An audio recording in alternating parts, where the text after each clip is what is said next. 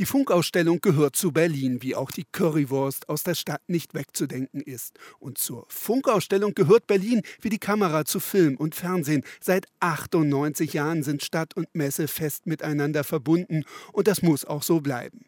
Wenn der Glanz in den letzten Jahren, bereits vor Corona schon, ein wenig verstaubte, gibt es keine Stadt in Deutschland, die große Firmen, Giganten, Medien und die Bevölkerung so zwanglos miteinander auf einem Gelände zusammenbringen kann.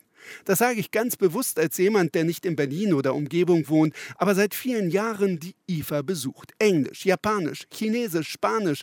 Das Sprachengewirr zwischen den Messehallen zeigt es deutlich. Aussteller und Besucher kommen von allen Kontinenten in die deutsche Hauptstadt.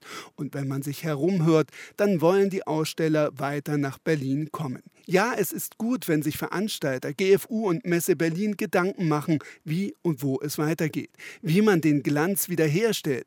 Aber es ist auch sinnvoll, darauf zu schauen, was anderen bereits passiert ist, als sie ihr Konzept änderten. Die CeBIT in Hannover ist ein trauriges Beispiel. Sie war weltweit eine der größten Ausstellungen für digitale Entwicklungen. Die normalen Besucher wurden durch ständig steigende Preise nach und nach vergrault und 2017 sogar total ausgeladen. Nur Geschäftsleute hatten Zugang. Ein Jahr später dann das Aus für die Cebit.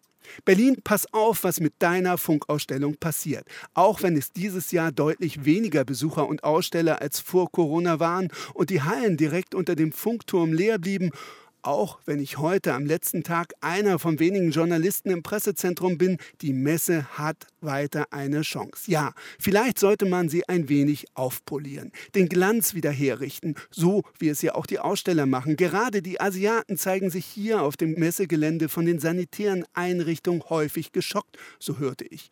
Und vielleicht ist es gut, dass die grüne Freifläche in der Mitte wieder für ein Picknick bereitsteht und nicht für abendliche Konzerte abgesperrt ist. Damit zurück zurück zur Currywurst vom Anfang.